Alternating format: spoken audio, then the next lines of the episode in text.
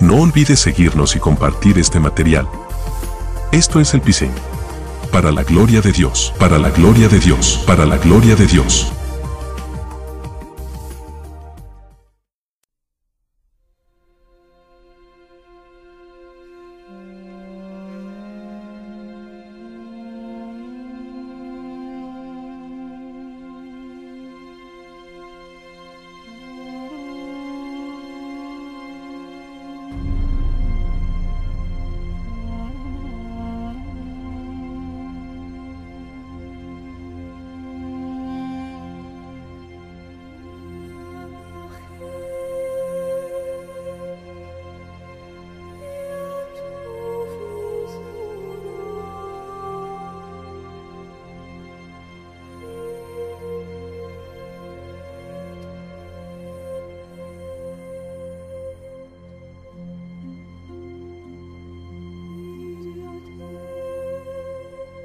Hola a todos, un saludo muy especial.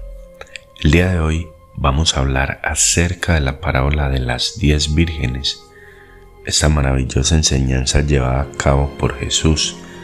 Vamos a verla de una manera más profunda para ver qué quería darnos a entender Jesucristo.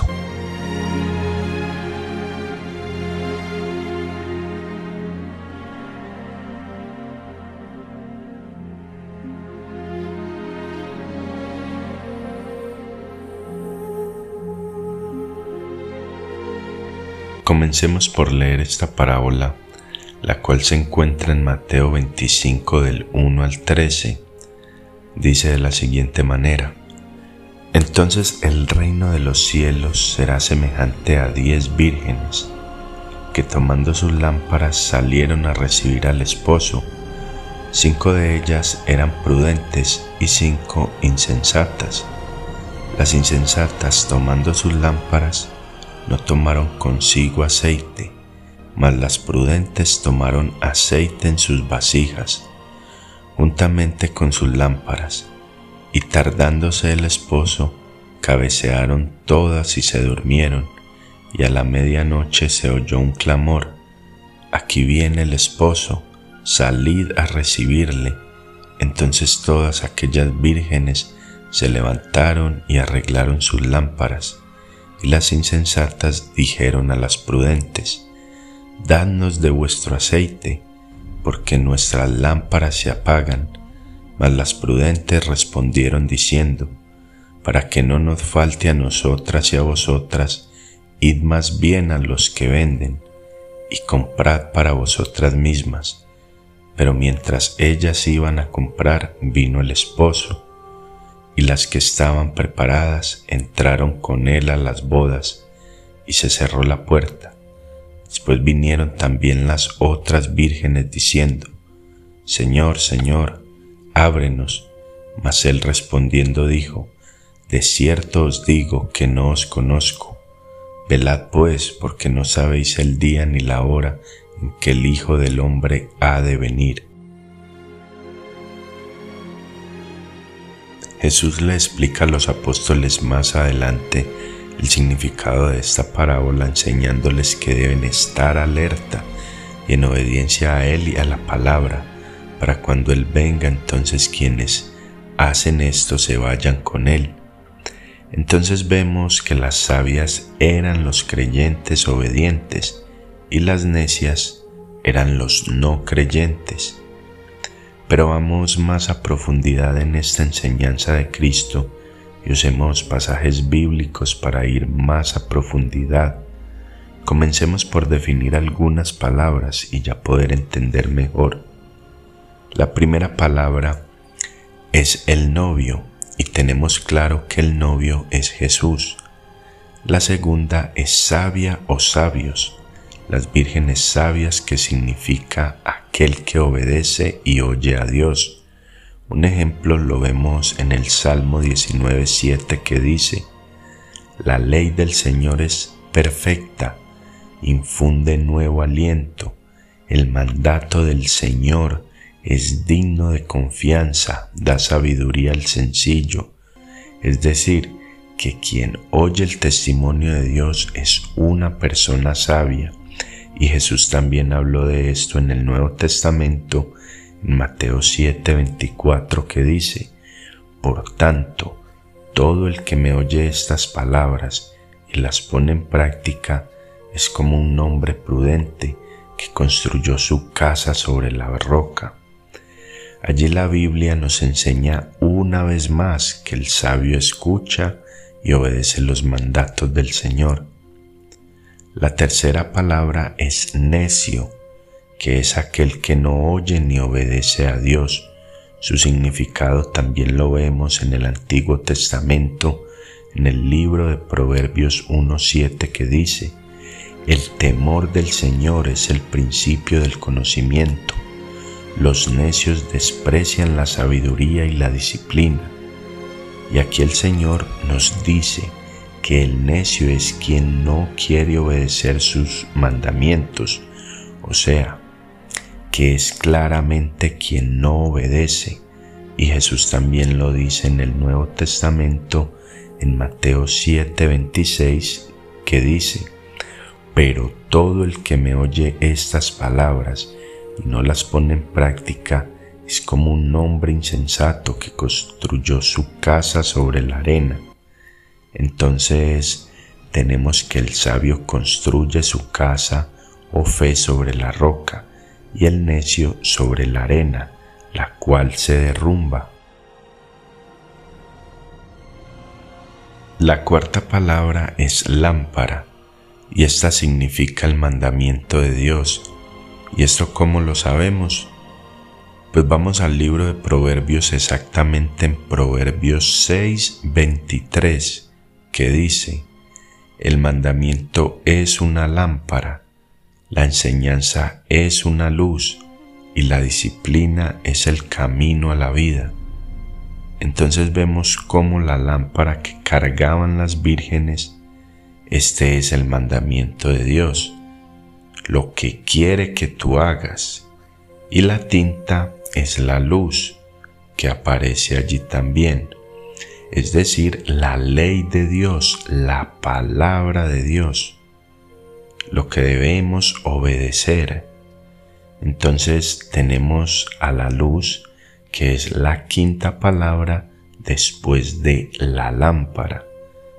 Continuemos con la sexta, que es el aceite y pues el aceite es el deseo de obedecer la ley de Dios. Miremos en Levítico 24.2 que dice, Manda a los israelitas que te traigan aceite puro de olivas prensadas para la iluminación del santuario, así las lámparas se mantendrán siempre encendidas. Entonces vimos que la lámpara es el mandamiento de Dios y la luz la ley o palabra de Dios. Entonces el aceite es el deseo de mantener esas lámparas encendidas, o sea, el deseo de aprender y obedecer a Dios. Pero el aceite sale de un fruto que es la oliva, y debemos entender que este aceite puro y bueno solo saldrá de un fruto puro y bueno, y esto saldrá solo de aquellos que obedezcan su palabra. Nosotros somos el árbol, y de nosotros deberían salir buenos frutos para producir buen aceite, de lo contrario no sería así.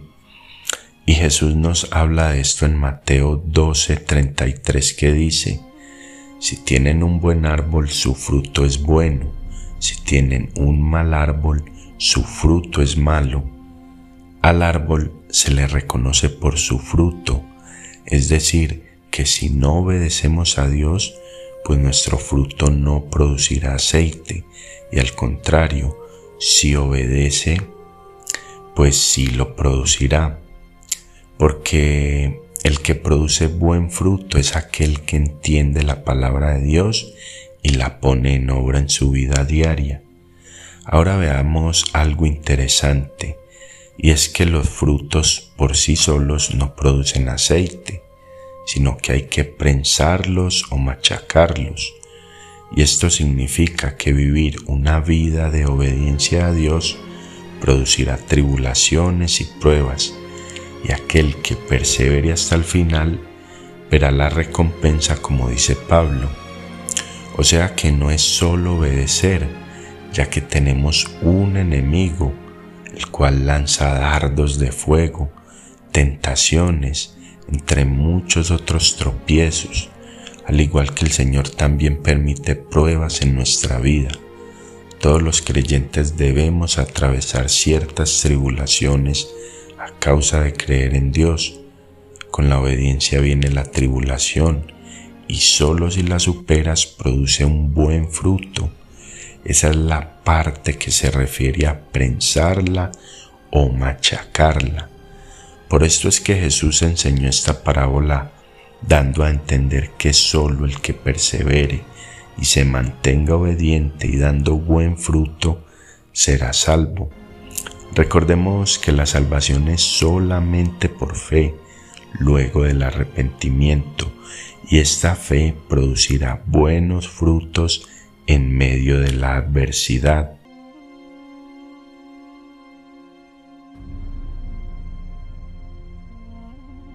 Ahora, a manera de una mejor comprensión, vamos a tomar todas estas definiciones que acabamos de ver. El novio, el sabio, el necio, la lámpara, la luz y el aceite. Y vamos a insertarlas en la parábola cambiando las palabras por sus definiciones. Por ejemplo, donde dice vírgenes sabias, decimos las vírgenes que obedecieron a Dios. Y en vez de decir lámparas, vamos a decir mandamientos. Y no es que estemos cambiando la palabra, ni mucho menos. Esto es a manera de enseñanza para tener una mejor revelación de esta parábola. Entonces prestemos atención a ello. Dice así, entonces el reino del cielo será como diez vírgenes que tomaron sus mandamientos y salieron para encontrarse con Jesús. Cinco de ellas eran obedientes a Dios y cinco eran desobedientes a Dios. Las cinco que eran desobedientes no llevaron suficiente deseo de obedecer a Dios para sus mandamientos, pero las otras fueron tan obedientes que llevaron deseos de obedecer a Dios extra. Como Jesús se demoró, a todas les dio sueño y se durmieron. A la medianoche se despertaron se despertaron ante el grito de miren, ya viene Jesús, salgan a recibirlo. Las diez vírgenes se levantaron y prepararon sus mandamientos. Entonces las cinco desobedientes le pidieron a las otras cinco, por favor, dennos un poco de deseo de obedecer a Dios porque nuestros mandamientos se están apagando. Sin embargo, las obedientes respondieron diciendo, para que no nos falte a nosotras y a vosotras, id más bien a los que venden y comprad para vosotras mismas. Pero durante el lapso en que se fueron a comprar el deseo de obedecer a Dios, llegó Jesús entonces las que estaban listas entraron con él a la fiesta de bodas y se cerró la puerta con llave. Más tarde, cuando regresaron las otras cinco vírgenes, se quedaron afuera y llamaron, Señor, Señor, ábrenos la puerta. Él les respondió, Créanme, no las conozco, así que ustedes también deben de estar alerta porque no saben el día ni la hora de mi regreso. Luego de analizar de esta manera la parábola, tenemos más luz sobre su maravilloso mensaje y lo entendemos más a detalle. Hay quizá una pregunta que es ¿qué significa eso de que salieron a comprar el deseo de obedecer a Dios si eso no se compra? Pues veamos lo que dice la palabra, ya que todo debemos ponerlo en concordancia a la luz de la palabra y no a lo que pensemos nosotros o opinemos. Siempre filtremos por la palabra. Entonces tenemos que en Proverbios 23, 23 dice, compra la verdad y no la vendas, la sabiduría, la enseñanza y la inteligencia. Esto quiere decir que una vez adquieras estas cosas, no te desprendas de ellas por nada del mundo, ni por las riquezas, ni los lujos, ni por la fama, ni por tentaciones.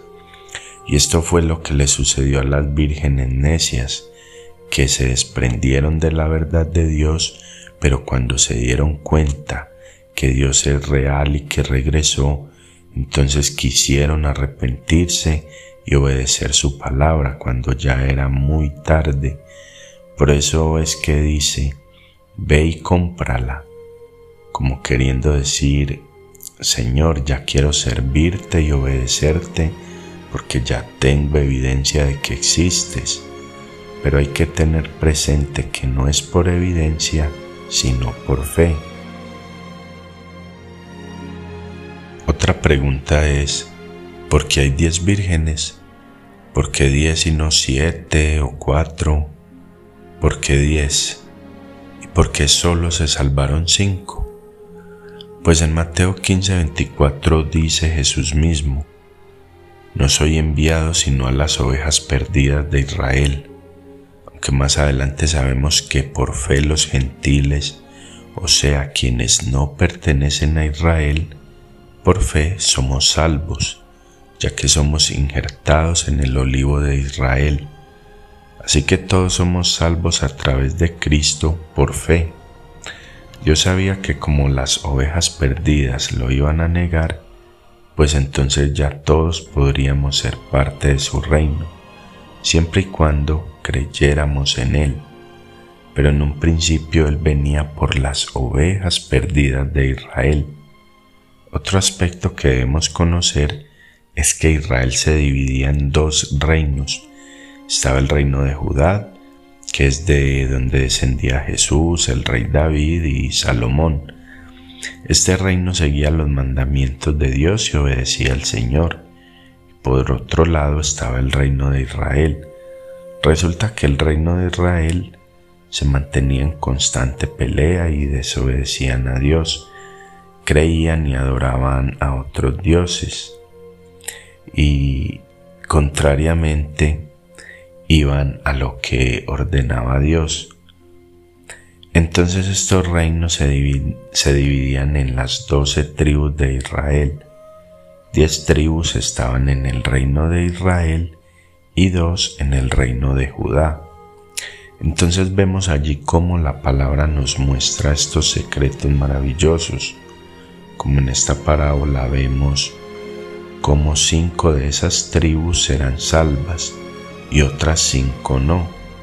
Pero lo más importante y maravilloso es cómo Dios nos permite ser parte de ese remanente, el cual será salvo por medio del arrepentimiento, viniendo delante de Él y donde podemos seguirle hasta el último minuto hasta el último día de nuestra vida.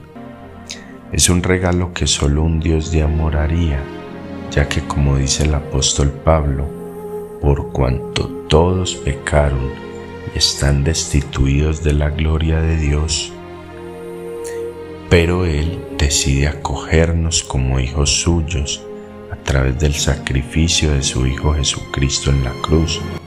Así que si oyes hoy su voz, no endurezcas tu corazón.